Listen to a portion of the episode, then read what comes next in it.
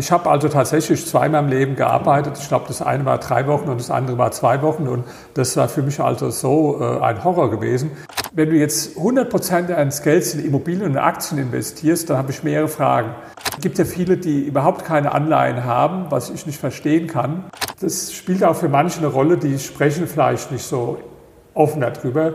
Ich hatte dann so ein entscheidendes Erlebnis, ein äh, Spaziergang war das mit einem Politiker. Was war nach diesem Entschluss, ich werde reich, was haben Sie dann gemacht?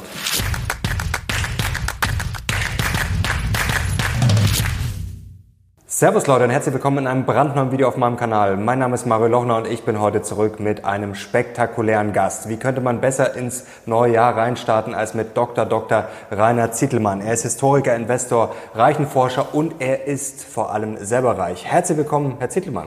Hallo.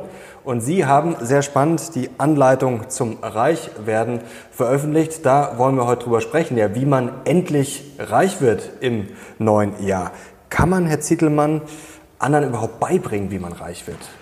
Ja, das will ich gar nicht mit Ja oder mit Nein beantworten. Ich möchte mal ein bisschen weiter ausholen, wenn ich darf. Es gibt ja viele Menschen, die erwarten von einem Coach zum Beispiel oder einem Trainer oder wem auch immer, dass der ihnen jetzt genau sagt, du musst erstens, mhm. zweitens, drittens, viertens machen und dann wirst du reich. Ja? Das ist leider die Erwartungshaltung, der ich nicht so entsprechen will, weil ich nenne das Angestellten-Denken. Die meisten Angestellten, die sind ja so, die gehen morgens ins Büro und dann sagt der Chef, was sie zu tun haben. Und mhm. das wird dann abgearbeitet. Und wenn die dann reich werden wollen, dann übertragen sie dieses Denkmuster und sagen, na, jetzt muss ein anderer geben, nicht mein Chef, aber das ist dann halt der Coach. Und er sagt mir jetzt, was ich zu tun habe und dann werde ich reich. Nur so funktioniert es nicht. Ja? Das, äh, wenn du das Denken an jemand anders delegierst, ja, die wollen ja am liebsten auch noch hören, kauf jetzt die Aktie, mhm. mach die, kauf die Immobilie und dann ist alles prima. Die Leute, die werden 100 Prozent niemals reich werden.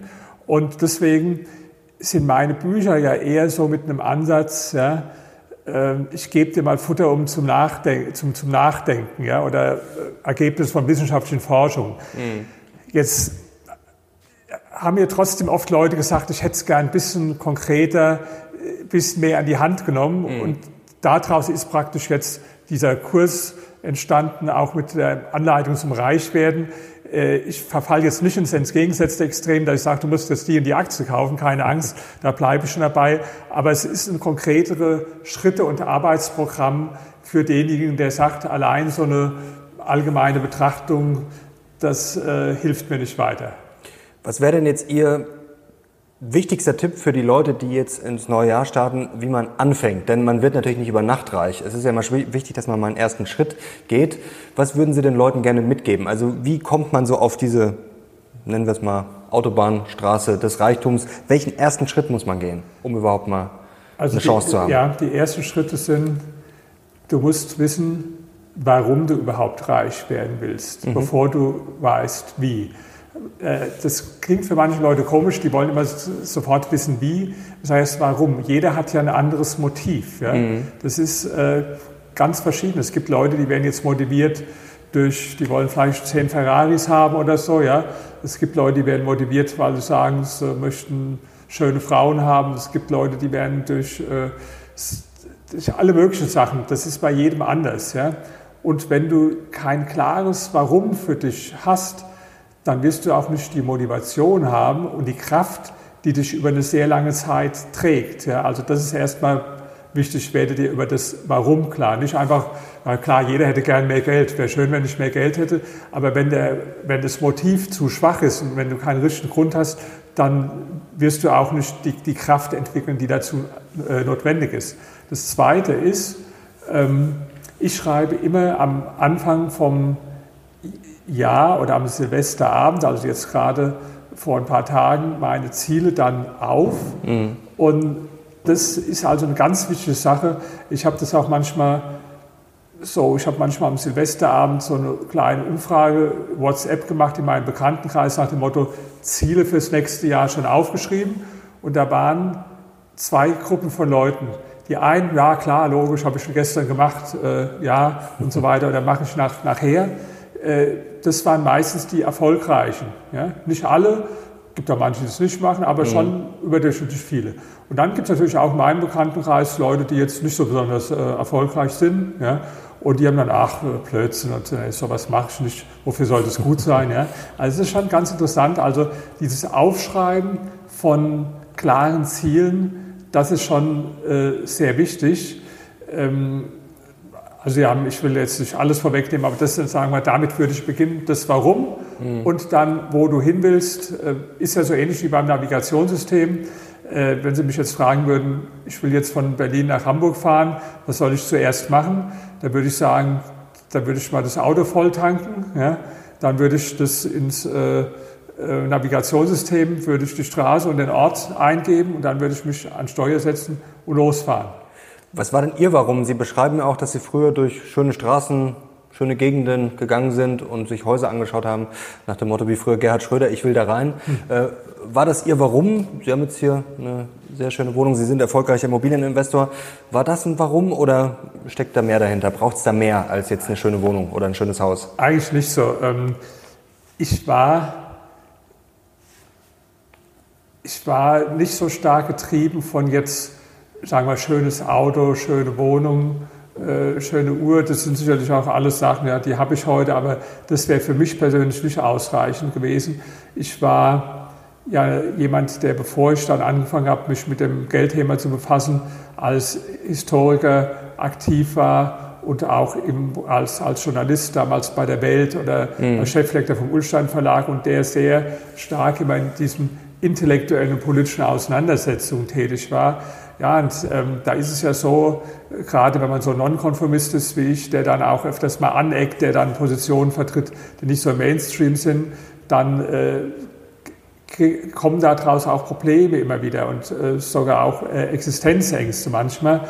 Und ich hatte dann so ein entscheidendes Erlebnis, ein äh, Spaziergang war das mit einem Politiker, den kennen Sie auch, Peter Gauweiler mhm. von der CSU, der selbst auch so Nonkonformist ist, ein Querkopf. Und der sagt mir irgendwann so, Querköpfe, Leute wie Sie und ich, Sie müssen mal richtig Kohle machen, ja, weil äh, dann können Sie leichter Ihre eigene Meinung vertreten. Und diese, dieser Punkt, die, die Freiheit, ja, das war für mich ausschlaggebend. Ich war immer schon ein sehr freiheitsliebender Mensch in jeder Beziehung. Äh, selbst als Angestellter habe ich praktisch gemacht, was ich wollte. Es gab auch mal eine Phase, wo ich dann Chefs hatte, die da nicht mitgespielt haben. Da habe ich es einfach komplett dann alles äh, sabotiert sozusagen. Ja, aber ich hatte das Glück, dass ich oft Chefs hatte, die haben gedacht, das hat eh keinen Sinn, denen irgendwas zu sagen, lass den machen und habe praktisch auch nicht viel anders gelebt. Äh, außer dass ich halt regelmäßig ins Büro äh, gekommen bin. Äh, War das vielleicht das Geheimnis, einfach die, die zu machen, was man für richtig ja? hält? Freiheit ist für mich eine große Überschrift. Mhm. Ja? Ähm, und ich möchte es auch mal definieren, was ich damit meine, Freiheit. Äh, ob ich arbeite, was ich arbeite, wann ich arbeite, wo ich arbeite, wie ich arbeite, mit wem ich arbeite, wann ich meinen Mittagsschlaf mache, ja? äh, wann ich verreise. Da gibt es keine einzige Mensch, außer mir, der das entscheidet. Und welche Meinung ich vertrete, da muss ich nicht irgendwo überlegen, äh, gefällt es jetzt meinem Chef oder nicht, äh, weil ich keinen habe. Ja, das ist also, das war ein wichtiger Punkt. Ein anderer Punkt war noch, ähm, das spielt auch für manche eine Rolle, die sprechen vielleicht nicht so offen darüber. Als ich jung war, da war ich, ich habe damals in Darmstadt gewohnt und da hatte ich also die hübscheste Frau der Stadt. Da war ich auch irgendwo bekannt dafür. Der Rhein hat immer die hübschen äh, mhm. Frauen. Und da war mir aber schon klar, obwohl ich ja ganz arm war als Student, also ich hatte damals gar nichts gehabt, muss ich dazu sagen. Also ich habe auch nicht nebenher gearbeitet, ich habe nur das, was mir meine Eltern gegeben hatten. Mhm. Ich hatte kein Auto, ich hatte kein Telefon, ich hatte keine Waschmaschine, ich hatte nicht mal ein Bett, nur eine Matratze. Ja? Und ich hatte viele ähm, Bücher aber und Geld und ich hatte halt die hübschste Freundin äh, der Stadt, ja? äh, obwohl ich damals nichts hatte. Äh, da habe ich nur dann doch irgendwann gesehen, wenn du älter wirst, also jetzt zum Beispiel, ich bin jetzt 66, äh, und du hättest dann immer noch diesen materiellen Status oder auch ein bisschen besser, das wäre vermutlich äh, sehr schwierig dann mit den jungen, hübschen Frauen, weil ich meine, so diese Geschichte, ähm, junge, schöne Frau verliebt sich in einen armen, alten Mann, das gibt es nicht so richtig oft so. Ja? Und das war also schon auch ein zweites Motiv, dass ich gesagt habe, wenn ich das äh, fortsetzen will, eigentlich, ja, das kommt mir jetzt erst, wo wir miteinander sprechen, so als Idee, ich wollte das Leben, was ich früher geführt habe, ein völlig freies Leben mhm. als Student oder wo ich promoviert habe, wo mir keiner, wo ich den ganzen Tag mache, was ich will und wo ich auch die hübschen Frauen habe und so, das wollte ich einfach mein Leben lang fortsetzen. Ich wollte das nicht, ich wollte, weil man so will, ich wollte einfach nichts ändern. Ja? Ich mhm. wollte, dass es so bleibt, wie es ist. Mir war aber klar, dass da ein paar äh, materielle Voraussetzungen dann anders sein müssen. Also das kommt jetzt erst im Gespräch einfach, die, dass ich mein, wie ich mit 20 gelebt habe, das wollte ich mein Leben lang im Prinzip nicht ändern. Das ist ein sehr guter Punkt. Da fühle ich mich auch gerade an meine Studentenzeit erinnert und da hat man sich auch mal gedacht, eigentlich so, so arbeiten das ganze Leben, das kann man sich, also so, ja, kann man sich vielleicht gar nicht so vorstellen. Man will, ich kann das sehr gut also für mich verstehen, war das, ja, dass man äh, diese Freiheit will. Ja. ja ich habe also tatsächlich zweimal im Leben gearbeitet. Ich glaube, das eine war drei Wochen und das andere war zwei Wochen. Und das war für mich also so äh, ein Horror gewesen. Äh, das war, wo ich äh, Student war. Das war am Bahnhof in Darmstadt.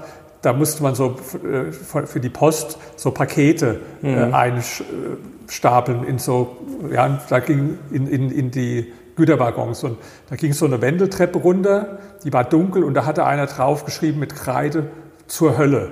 Ja, und da habe ich gedacht, das trifft es genau, weil so, so, so habe ich das. Äh, da habe ich auch ein zweites Mal gearbeitet. Das waren bei, bei Ytong, die so äh, große, ja, was weiß gar nicht mehr, Bausteine oder so hergestellt haben. Ja.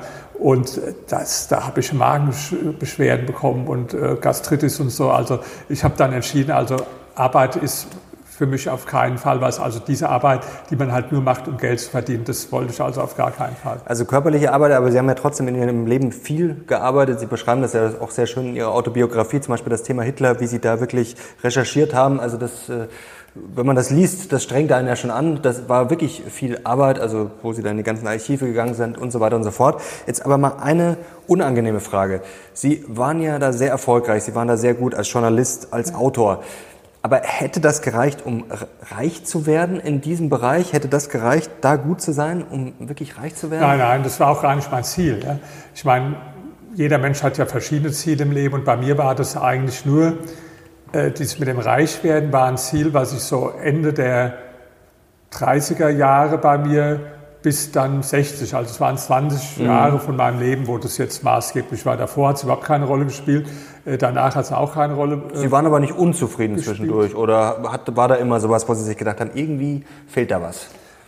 Nee, also klar, Geld hat jeder gern und jeder hat auch gerne mehr Geld, aber es waren ja andere Sachen, die mich getrieben haben. Mhm. Ich wollte mir meinen Namen in der Wissenschaft machen. Für mich war das Erfolgserlebnis, wenn, von, wenn Besprechungen in internationalen Fachzeitschriften, positive Besprechungen mhm. kamen über meine Bücher. Das war das, was mir den Kick gegeben hat. Oder wenn ich irgendwo eingeladen war zum äh, Vortrag oder zu einer Diskussion mit anderen renommierten Leuten und so. Und, und jeder hat mich gekannt und hat über meine Thesen diskutiert. Also das waren die Sachen, die mich äh, elektrisiert haben.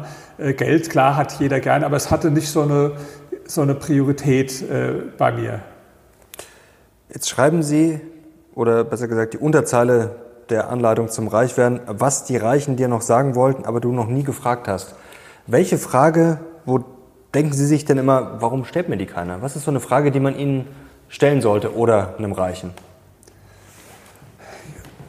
Die erste Frage, die habe ich schon gesagt, äh, die haben Sie aber jetzt schon gestellt. Warum wolltest du überhaupt mhm. äh, reich werden? Was sind überhaupt äh, deine Motive? Und es ist eigentlich eine Frage, es ist eine ganze Batterie von, von Fragen, die insbesondere was damit zu tun haben, ähm, ja, auch mit dem, was macht dir Freude im, im, im Leben? Wie ist dein Leben organisiert? Ja? Mhm. Was hast du für ein Verständnis von Freiheit? Also das sind Fragen, die eigentlich übergeordnet sind, fast philosophisch, über der Frage, äh, sollst du lieber in ETF oder in Einzelaktien investieren? Das sind die mhm. Fragen, die die Leute aber üblicherweise stellen, ja, weil sie unterschätzen, dass erstmal die, die grundlegende äh, Programmierung zu einigen Dingen, dass die wichtig ist. Die anderen Sachen sind auch wichtig, die kommen auch in meinem Kurs ausführlichst alle vor. Das Wissen kommt auch dazu, aber diese Dinge, die werden meistens äh, völlig, völlig unterschätzt. Ja. Herr Zittelmann, jetzt dürfen Sie auch mal Werbung machen für Ihr Produkt, denn Sie schreiben ja auch viel darüber, wie wichtig der Verkauf ist. Also wenn man ein Produkt hat, dass die Leute das auch kaufen. Klar, sonst verdient man kein Geld. Wie verkauft man denn richtig gut? Also das Erste ist, du musst von deinem Produkt begeistert sein, daran mhm. glauben. Wenn du irgendwas verkaufst, wo du selbst eigentlich der Meinung bist, das ist keine gute Sache, ja. Äh, sicher gibt es auch Leute, die, die irgendeinen Scheiß anderen andrehen können, aber das verstehe ich jetzt nicht unter einem guten Verkäufer. Jetzt haben Sie gerade das Poster angesprochen. Da ist mir eine Sache aufgefallen, da haben Sie von einem Taxi gesprochen. Und zwar ging es da darum, dass man irgendwann auch mal vielleicht an einen Punkt kommt, wo man merkt, okay, ich komme nicht weiter. Denn es wird ja oft gerne gesagt, ja, nicht aufgeben. Also wenn du einfach nicht aufgibst, dann wirst du irgendwann automatisch erfolgreich. Sie haben das ja so ein bisschen mit der Analogie, immer ins selbe Taxi steigen oder immer, ja, wenn einer Taxi fährt, ja, der kommt dann auch irgendwie nicht weiter. Wann merke ich denn, dass ich abbrechen sollte? Denn zu schnell aufgeben ist ja auch nichts, oder? Genau, das ist eine ganz, ganz schwierige äh, ähm, Fragestellung, aber eine sehr wichtige, weil das sind viele so Phrasen, die mich auch bei manchen sogenannten Trainern oder Speakern ärgern. Ja? Äh, weil wenn man näher drüber nachdenkt, eigentlich ein intelligenter Mensch sieht, dass es Quatsch ist. Zum Beispiel, das sagt, gib nie auf, ja? du darfst mhm. nie aufgeben. Natürlich musst du auch aufgeben. Wenn du jetzt äh, zum Beispiel eine Firma gründest, ja, wo du wo sich dann herausstellt, dass du dein totes Pferd reitest, dass du ständig nur Verluste machst, wo auch nicht absehbar ist, dass sich das ändert. Äh, natürlich musst du dann aufgeben und der, der Fehler von vielen Unternehmern ist sogar, dass sie nicht früh genug aufgeben, sage ich mal ganz provokativ, mhm. dass sie dann äh, äh, gutes Geld schlecht wieder herschmeißen aus Rechthaberei, weil sie wollen sich nicht eingestehen, dass sie sich geirrt haben. Äh, also natürlich aber auf der anderen Seite, und das macht es ja schwierig, ist es auch falsch, manchmal zu früh aufzugeben, weil manche Sachen brauchen einfach eine Zeit und manchmal muss man auch eine Durchstrecke ähm, durchstehen. Und die Kunst ist tatsächlich zu unterscheiden, bin ich jetzt hier einfach in einer schwierigen Phase, wo es darum geht, durchzuhalten und es weiterzumachen, weil hinterher werde ich dafür belohnt oder investiere ich eine Menge Zeit und Geld, reite ihr ein totes Pferd mhm. in eine Sache, die nie erfolgreich ist. Da gibt es keine allgemeingültige Aussage zu. Wogegen ich mich nur wende, sind die, diese Sprüche, an denen immer irgendwo was Richtiges ist, aber die eigentlich intelligenten Menschen beleidigen. Zum Beispiel, dass man nie aufgeben darf. Oder ein anderer Spruch, äh, auch so ähnlich, äh, nichts ist unmöglich. Ja, das hat man auch bestimmt schon von vielen Motivationstrainern mhm. gehört.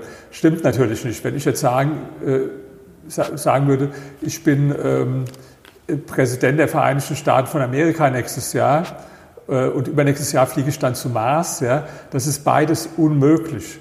Das heißt, natürlich es gibt Sachen, die sind unmöglich und das kann ich mir aufschreiben, ich programmieren, mein Unterbewusstsein und dem Universum diesen Wunsch anmelden oder was einem da erzählt wird. Ich werde weder Präsident der Vereinigten Staaten noch werde ich zum Mars fliegen übernächstes Jahr.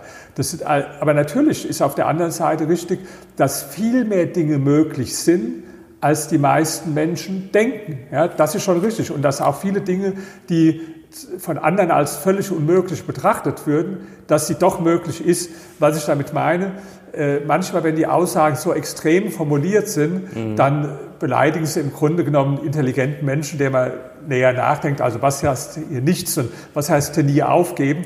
Damit sage ich nicht, dass die Sprüche falsch sind, aber man muss es richtig einordnen. Jetzt haben Sie ja das beschrieben, dieses Gespräch mit Gauweiler und schreiben ja. darüber, der Moment, in dem ich beschlossen habe, reich zu werden.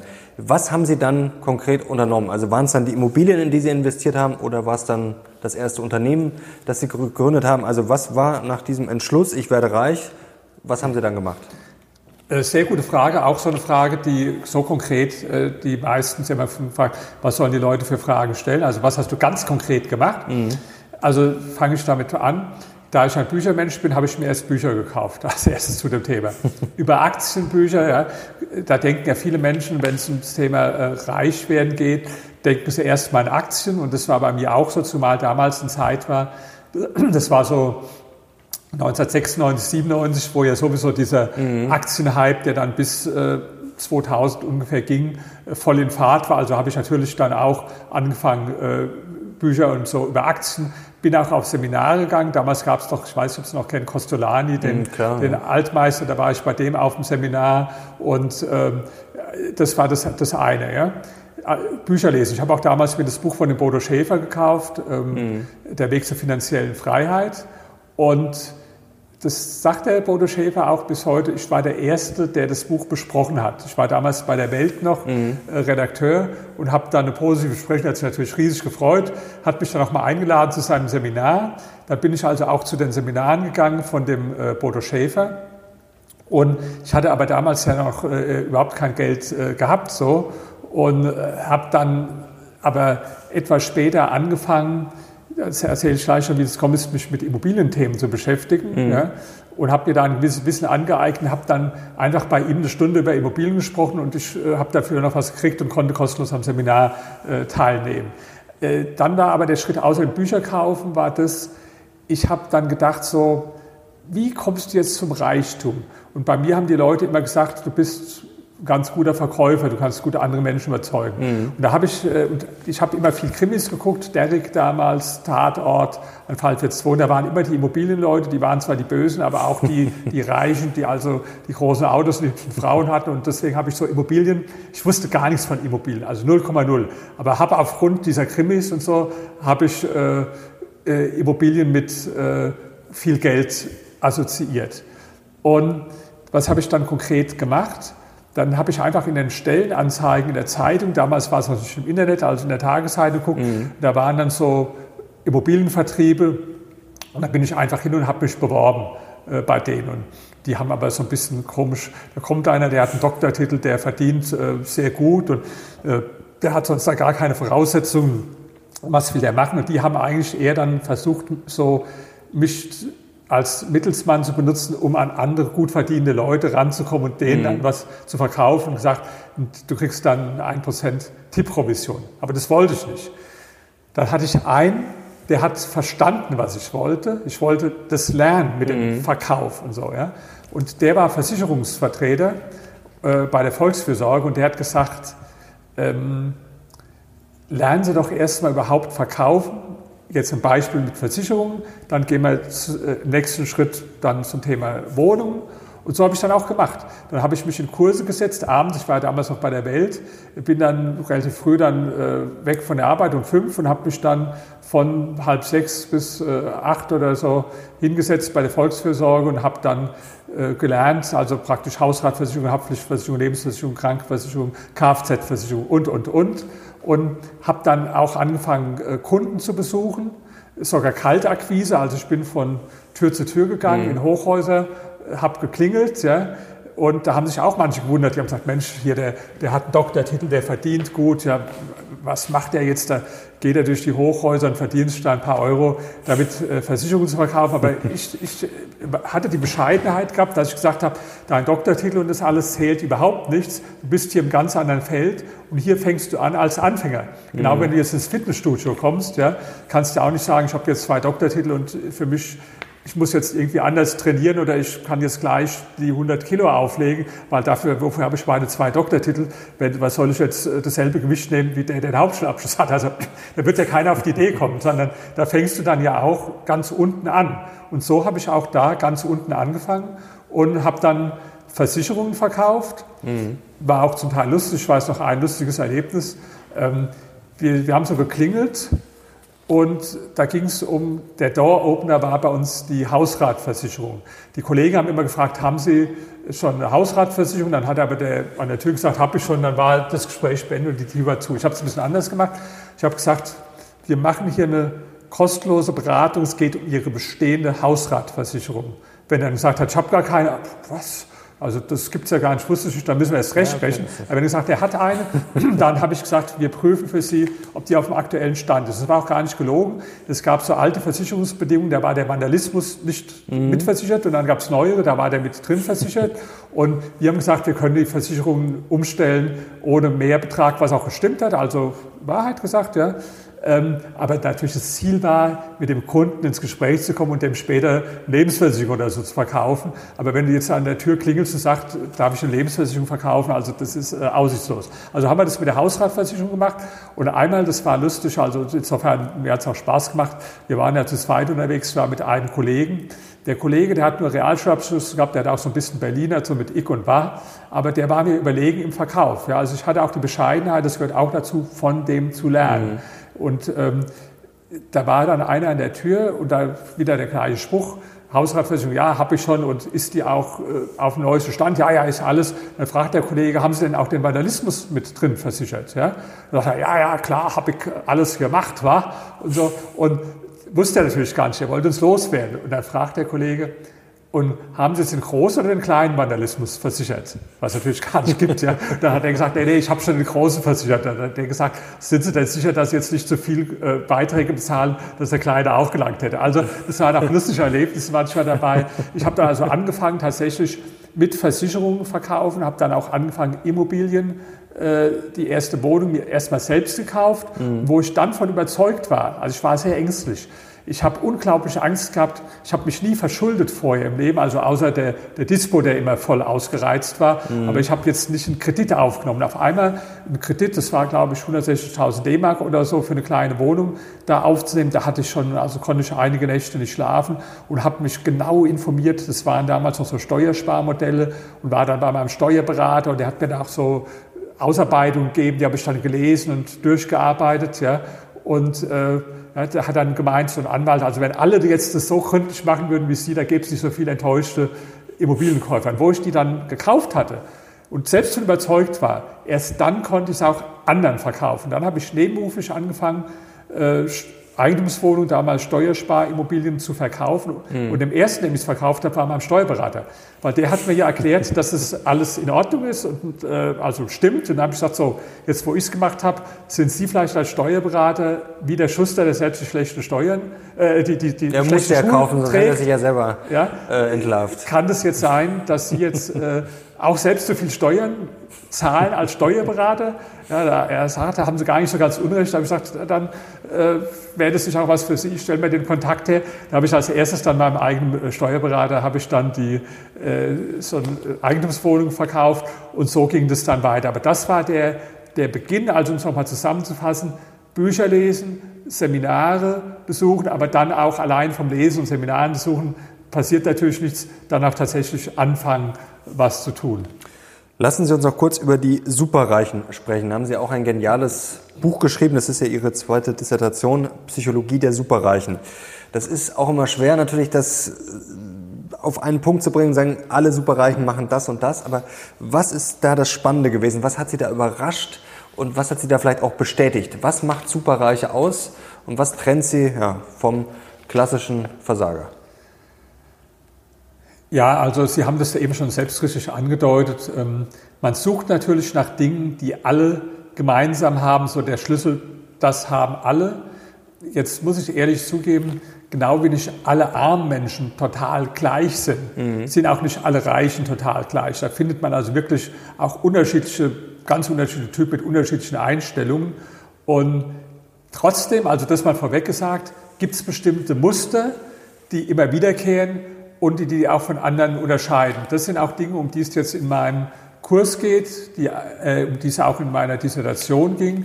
Das sind bestimmte Einstellungen, eher grundlegende Einstellungen, zum Beispiel zu einem Thema, wie gehe ich mit Niederlagen um, mhm. mal als ein Beispiel.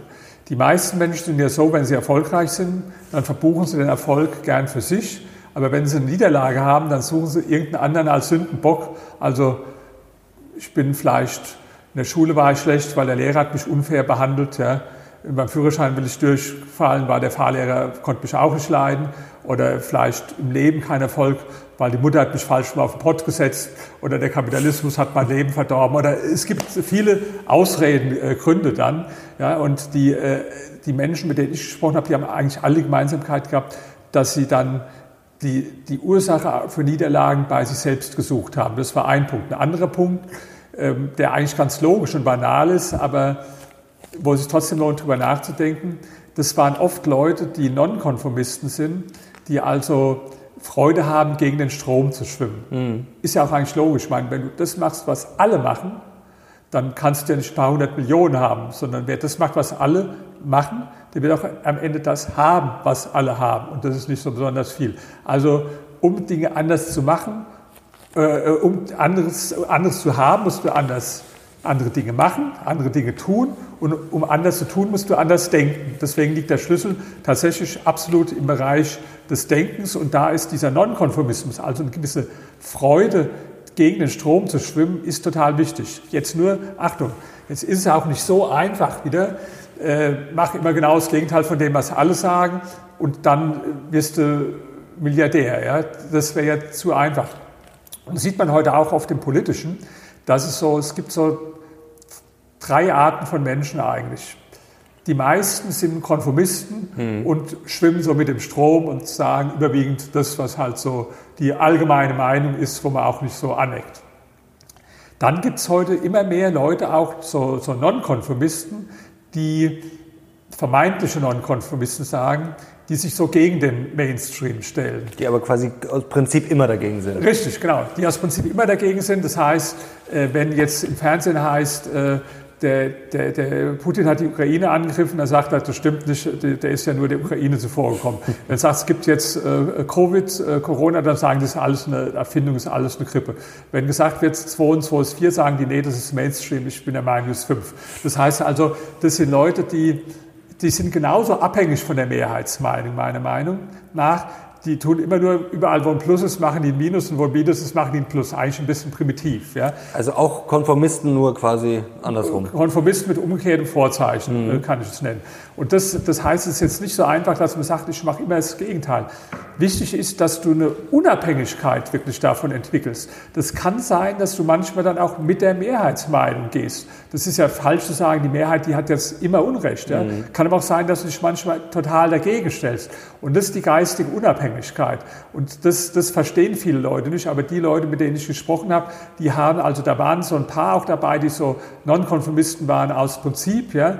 Aber die, die erfolgreichsten waren eigentlich die, die sich ganz unabhängig von Mehrheitsmeinungen gemacht haben. Und das sind so innere Einstellungen, wo es sich also lohnt, darüber nachzudenken. Und äh, ich empfehle ja immer, kopiere das nicht einfach, sondern wenn du jetzt sowas, so einen Kurs machst wie den von mir und hörst bestimmte Dinge oder kriegst bestimmte Arbeitsaufgaben in dem Kurs, dann dient es dazu, dass du über dich selbst nachdenkst eigentlich, dass du über dich selbst anfängst nachzudenken. Mhm. Und das ist halt auch ein bisschen der Unterschied oder einer der Unterschiede zwischen den Dingen, die ich anbiete und andere. Ich behaupte jetzt mal ein bisschen arrogant vielleicht, ich wende mich an den intelligenteren Teil der Leute. Die anderen, die sagen, ich will wissen, welche Aktie ich jetzt kaufen soll und ich brauche einen Coach, der mir sagt genau, was ich tun soll, äh, die haben genug andere Leute, wo sie abgeholt werden. Ich habe große Zweifel, ob die erfolgreich sein werden, aber da gibt es ja genug Angebot. Ich glaube sogar, dass ich da noch mehr Kurse verkaufen könnte und noch mehr Bücher, wenn ich das befriedigen würde. Mhm. Aber ich habe ja gesagt, ich muss selbst dran glauben. Und etwas, wo ich nicht selbst dran glaube, ja, das kann ich auch dann letztlich nicht mit Überzeugung verkaufen. Das kann ich mit Überzeugung verkaufen, weil ich weiß, dass es funktioniert, weil ich es auch bei anderen Menschen gesehen habe, dass es funktioniert. Aber das andere da, dieses, ich habe das einfache Kochrezept praktisch, mhm. äh, da weiß ich, dass es nicht funktioniert und deswegen mache ich es auch nicht, weil ich kann es dann auch nicht verkaufen. Lassen Sie uns langsam zum Ende kommen. Ein, zwei Sachen würden mich noch interessieren, und zwar gerade diese geistige Unabhängigkeit. Das ist, finde ich, was sehr Faszinierendes. Wie erhalten Sie sich die selber? Jetzt kann man natürlich sagen, klar, man hat schon mal bessere Karten, wenn man gebildet ist, wenn man vielleicht intelligenter ist, klar hat man es vielleicht leichter, aber das muss ja auch nicht sein. Es gibt ja auch sehr intelligente Leute und Gebildete, die trotzdem sehr, sehr eingefahren sind. Was hilft Ihnen da? Gibt es da Tricks? Hilft es sich vielleicht viele Meinungen anzuhören, vielleicht auch mal Sachen zu lesen, wo man eigentlich sagt, ja, das ist eigentlich jetzt gar nicht meine Baustelle oder wie erhalten Sie sich diese geistige Unabhängigkeit? Ja, also da, da haben Sie recht. Das ist ganz wichtig, dass man auch ganz viele Meinungen wahrnimmt, Bücher liest und äh, sich mit Dingen auseinandersetzt, die überhaupt nicht der eigenen Ansicht entsprechen. Ja, wenn du immer nur in so einer engen Blase bist, wo du bestätigt wirst in dem, was du immer schon denkst, kannst du dich auch nicht weiterentwickeln. Also ich bin großer Fan von dem Charlie Munger, der, Sie kennen den, den äh, Partner von Warren Buffett, Ja, ja. der ist jetzt, glaube ich, fast 100 oder so schon, wird jetzt zunächst 100 wahrscheinlich. Ja. Nah Der- dran, auf jeden Fall. er hat tolle, äh, ja, der, das ist auch so einer, der sehr viel liest. Also seine Kinder nennen ihn ein Buch auf zwei Beinen. Angeblich liest er jeden Tag ein äh, Buch, weiß nicht, wie er das hinkriegt. Gar nicht nur über Finanzen, über Geschichte, viel über äh, Biografien und so weiter. Und er hat mal einen Satz gesagt, ein Jahr, in dem ich nicht meine Meinung zum grundlegenden Thema ändere, ist ein verlorenes Jahr. Und das natürlich, weil er sehr viele unterschiedliche geistige Anregungen wahrnimmt. Und das sehe ich oft auch, ist ein Unterschied, wenn Sie zum Beispiel mein letztes Buch anschauen, äh, die zehn Irrtümer der Antikapitalisten. Das ist jetzt in 30 Sprachen erschienen. Das äh, heißt in, in Englisch In Defense of Capitalism. Da werden Sie im Literaturverzeichnis 360 Bücher und Aufsätze sehen, aber auch viele von Linken.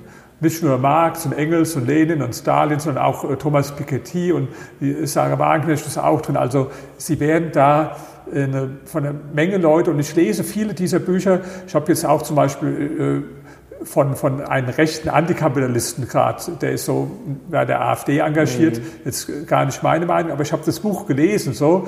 Ich lese also viel Bücher von Menschen, die komplett anders denken als ich. Habe aber jetzt beobachtet, dass es bei zum Beispiel den Antikapitalisten in der Regel nicht so ist. Äh, Ich, ich habe jetzt in letzter Zeit 50 Interviews gehabt in den letzten Monaten mit amerikanischen äh, äh, Radio- und Fernsehstationen und da hat mich neulich einer gefragt, das war ganz interessant, Herr Zettelmann, glauben Sie jetzt, dass Sie mit dem Buch jemanden überzeugen können, einen Antikapitalisten? Da habe ich gesagt, nee, glaube ich nicht. Dann sagt er, warum schreiben Sie jetzt ein Buch, wenn Sie nicht mal glauben, dass Sie überzeugen? Dann sage ich, weil der wird das Buch nicht kaufen, der wird das Buch nicht lesen. Das weiß ich deshalb, weil ich poste das manchmal auf, auf äh, Twitter oder Instagram, poste ich das und dann kriege ich von so Antikapitalisten so Kommentare, ach, das ist alles scheiße, das stimmt alles nicht, das ist Lug und Trug, das ist alles ja. Und ich antworte mir nur ganz kurz, Buch gelesen, Fragezeichen. Ja. Da hat noch nie einer äh, gesagt, dass er das Buch gelesen hat, behauptet, ja, sondern im Gegenteil, ich habe dann oft, nee, so ein Buch würde ich nie, äh, würde ich nie lesen, würde ich nie die Hand nehmen, ja, mit den absurdesten Begründungen. Da sage ich, wie kannst du ein Buch, über ein Buch urteilen, das du nicht gelesen hast? Die blödeste Antwort mal, ja, ich habe auch von Hitler meinen Kampf nicht gelesen und weiß trotzdem, dass es ein schlechtes Buch ist. Also erstens, ich habe auch von Hitler meinen Kampf gelesen, ja, äh, nur mal eine Sache, ja, aber sagen wir mal, ist jetzt auch ein blödes äh, Vergleich, mein Buch jetzt mit meinem mein Kampf zu vergleichen oder so, ja. Aber der hat jetzt gesagt, ich, also das war das Argument, Ja, die das- finden Argumente, warum sie die Bücher nicht lesen. War ja auch so, sich vielleicht noch die, die Merkel, wo sie mal nach dem Buch vom, vom äh, Sarrazin gefragt wurde und dann hat sie gesagt, das ist nicht hilfreich, hat es aber nie gelesen gehabt. So. Also das sind Leute, die lesen einfach diese Bücher nicht. Die, und da sehe ich eine innere Unsicherheit drin, weil die haben Angst, dass sie in ihren bestehenden Meinungen vielleicht verunsichert werden könnten. Deswegen kaufen die lieber Buch Nummer 35, wie schrecklich der Kapitalismus ist, dass sie wieder neu praktisch sich äh, selbst indoktrinieren und aufladen können, als auch nur, nur ein Buch vom Andersdenken. Das mache ich anders. Ich lese also sehr viele Bücher und diskutiere gerne mit Leuten, die anders denken. Und die größte Freude macht mir, immer, ich halte ja überall Vorträge auf der Welt, äh, war jetzt in äh, 30 Ländern, über 30 Ländern diesen letztes Jahr. Und das Schönste ist immer, wenn einer aufsteht und äh, widerspricht mir und äh, hat also eine andere Meinung und dann äh, laufe ich jetzt zur Hochform auf, weil mich das ja auch zwingt, praktisch dann auch meine eigene Argumentation zu schärfen und zu prüfen und dann fallen mir auch äh, die, die besten Argumente fallen mir immer ein in dem Moment, wenn mir einer widerspricht. Also das ist ganz wichtig, diese, diese Offenheit zu haben gegenüber Neuem, gegenüber neuen Gedanken und auch selbst mal in Frage zu stellen, bestimmte äh, Meinungen, die man hat. Jetzt würde mich abschließend noch ein Thema interessieren. Investieren. Sie sind ja reich geworden mit Immobilien. Jetzt ist das natürlich immer eine Frage auch sicherlich des Timings. Immobilieninvestment ist sicherlich jetzt in 2024 ein anderes als vielleicht in 2020 oder äh, 2000 oder 1980. Wie würden Sie denn gerade investieren? Wie schätzen Sie das ein? Immobilienmarkt, Anleihen, Aktien? Also was finden Sie als Investment gerade spannend? Was also ich, ich, ich habe ja jahrelang gepredigt, Kauf Immobilien in Berlin. Mhm. Das habe ich angefangen, da zu predigen, wo ich es ja auch getan habe, nämlich im Ende der 90er, Anfang der 2000er Jahre. Und ich glaube, wer es gemacht hat, der hat es nicht bereut. Ich selbst habe alle Immobilien, die ich verkauft habe, zumindest dem Vierfachen dessen äh, verkauft, wie ich gekauft habe. Also war ein guter Tipp. Dann habe ich aber jahrelang gesagt, auf keinen Fall Immobilien kaufen, sondern verkaufen. Weil der Markt überhitzt war? Völlig oder? viel zu teuer alles. Ja. Mhm. Und da haben natürlich viele mich auch kritisiert, ja, weil also viele Makler, muss man sagen, die sagen immer, du musst kaufen, klar, das verstehe ich auch. Wenn du dein Geld damit verdienst, und, äh, dann ist es ja auch irgendwie dein Job zu sagen. Und wenn das, aber für mich ist einer nicht überzeugend, der immer sagt, du musst jetzt Immobilien kaufen, mhm. äh, sondern für mich ist der überzeugend, der mal sagt, jetzt ist richtig zu kaufen, der dann aber auch sagt, jetzt auf keinen Fall kaufen oder verkaufen. Ja? Nur der kann mich überzeugen. Ja? Und wenn Sie mich fragen, jetzt aktuell, da ist es weder das eine noch das andere Extrem. Ich würde jetzt weder sagen, blind kaufe, mhm. noch du findest auf keinen Fall was, sondern die Preise sind ja doch gerade für Mehrfamilienhäuser, zum Beispiel hier in Berlin, erheblich zurückgegangen, so ungefähr um, um ein Drittel. Mhm. Gleichzeitig steigen die Mieten weiter, sodass auf jeden Fall jetzt eine bessere Gelegenheit ist als zum Beispiel vor drei Jahren, ganz eindeutig. Ja? Mhm. Nur, ob das jetzt schon der richtige Zeitpunkt ist, ich sage mal, jetzt könntest du auf jeden Fall anfangen, mal zu gucken und zu suchen und vielleicht findest du dann was, während ich äh, vor ein paar Jahren gesagt habe, oder Anfang der 2000, da musst du gar nicht viel suchen, sondern eigentlich fast egal, nicht jetzt ganz egal, was du kaufst, wirst du richtig liegen. Und ich habe dann noch anders gesagt, also das ist schwieriger als die Nadel im Heuhaufen zu finden, deswegen würde ich mir nicht die Mühe machen. Jetzt ist so ein bisschen Zwischending äh, im Bereich Immobilien. Wenn man jetzt Aktien nimmt, äh, gehöre ich zu den Menschen, die sagen, also ich glaube persönlich nicht, dass ich mit Einzelaktieninvestments erfolgreicher sein kann als der Markt. Ähm, ich glaube auch, dass sehr viele andere Menschen das äh, nicht sind, aber mhm. die reden sich das ein, die, die schreiben das auch gar nicht konkret auf, was sie gewonnen und verloren haben. Manche sind so wie Spieler, die sagen, ich habe gestern wieder 100 Euro aus dem Automat geholt, aber haben für sich selbst schon verdrängt, dass sie vorher 500 äh, reingesteckt und verloren haben. Also deswegen, ich bin da sehr konservativ und äh, gehe jetzt nicht in Einzelaktien, sondern, äh, ich, sondern weltweit investierenden äh, ETF. Mhm. Ja? Und ähm, so dass ich da, und da bin ich einfach kaufen und dann, äh, dann behalten, nichts machen, ja, nichts machen. Höchstens mal, wenn es jetzt einen ganz massiven Einbruch gibt, das war jetzt zum Beispiel in der Corona-Krise, da habe ich dann mal nach, nachgekauft. Ja. Mhm. Ansonsten mache ich da einfach nichts so. Ja. Anleihenbereich ist der komplizierteste.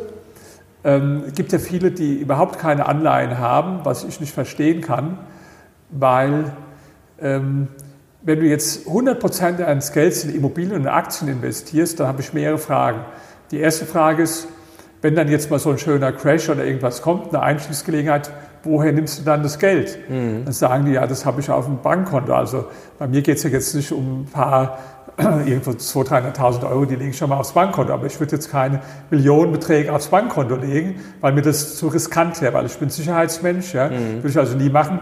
Äh, ich gehe dann entweder in äh, Geldmarktfonds, der in kurzlaufende Anleihen investiert oder direkt in kurzlaufende Anleihen. Weil Sie den Banken nicht hundertprozentig trauen oder da gut das Geld dann auch ab einem gewissen Betrag dann nicht mehr abgesichert ist? Ja, weil, weil ich sage, äh, also was ist denn, wenn jetzt so eine Bank pleite geht? Dann mhm. sagen die, naja, dann wird die ja vom Staat gerettet. Dann sage ich, das ist jetzt ein bisschen um die Ecke gedacht. Ich leihe das Geld jemand mit einer schlechteren Bonität in der Hoffnung, dass der von dem mit der besseren Bonität, also vom Staat, später mhm. gerettet wird. Dann kann ich doch gleich dem das Geld geben, der mhm. die bessere Bonität hat. Und das ist halt immer der Staat. Ja. Und das heißt, also ich bin, ich war immer in Staatsanleihen auch investiert. Wobei man dazu sagen muss, dass, das ist eine sehr schwierige Geschichte im Moment, weil dadurch, dass die Renditen ja praktisch im Nullbereich oder teilweise im negativen Bereich waren. Jetzt mhm. sind sie ja wieder in den positiven Bereich gegangen. Ähm, und die Inflation, also das war so lange kein Problem, wie die Inflation auch ungefähr null war mhm. und die Anleihen waren ungefähr bei null. Also das, das war jetzt kein großes Ding. In, in dem Moment, und das war eine Zeit lang, wo du praktisch für Anleihen kaum was gekriegt hast, aber die Inflation war hoch, dann wird man natürlich nervös, weil dann bedeutet es also massiv äh, Verluste dann Kursverluste ja, aus. Genau. Nicht nur Kurs, äh, Kursverluste, ja, die Kursverluste, die kommen ja daher, besonders wenn man in äh, langlaufende Anleihen äh, investiert und dann hat man das Risiko von Kursverlusten. Dieses Risiko von Kursverlusten, das gibt es bei mir jetzt nicht so, weil ich ja nur in kurzlaufende Anleihen investiert habe. Ja. Aber es ist natürlich so, dass einfach die laufende Verzinsung der Anleihe deutlich schlecht, geringer ja. ist oder bei Null und die Inflation, so. Also das ist das Risiko. Das, das Risiko der Kursverluste kommt aus langlaufenden Anleihen, die ich aber aus dem Grund auch äh, mhm. gemieden habe. Und deswegen habe ich was empfohlen, schon in meinem Buch äh, Reich werden und bleiben.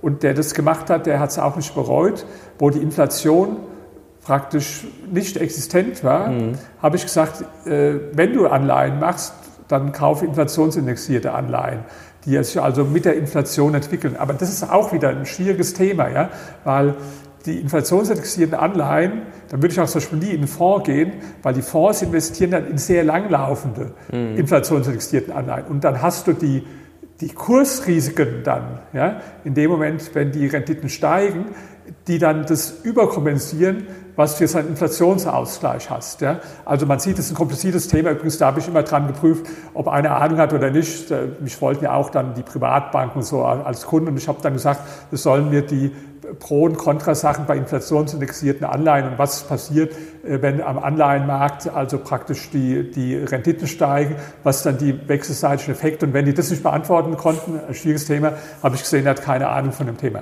Ich habe dann also praktisch sagen wir, inflationsindexierte Anleihen gekauft. Aber das, das Problem ist, wenn du ganz kurzlaufende kaufst und das läuft dann aus, ja, dann bist du wieder vor dem gleichen Thema. Die Inflation ist mhm. immer noch. Wenn du langlaufende kaufst, dann hast du das Problem mit dem Kursrisiko. Da gibt es also gar keine perfekte Lösung, sodass ich so einen Mittelweg und habe dann so mit drei, vier Jahre Restlaufzeit gekauft. Das klingt jetzt bestimmt alles ziemlich kompliziert, deswegen kommen wir nochmal auf meinen Kurs zurück. Da kriegt man genau solche Aufgaben gestellt, auch durchaus zum Selbstrecherchieren und die richtigen Fragen gestellt, weil das sind Themen, wo die meisten Leute sich halt äh, gar nicht auskennen oder gar nicht mit beschäftigt haben. Gold habe ich auch schon relativ viel gekauft vor genau 20 Jahren, mhm. nämlich äh, 2004, äh, ja, also jetzt 20 Jahre her, habe ich äh, viele Kilo Gold äh, gekauft und habe die auch die ganze Zeit behalten.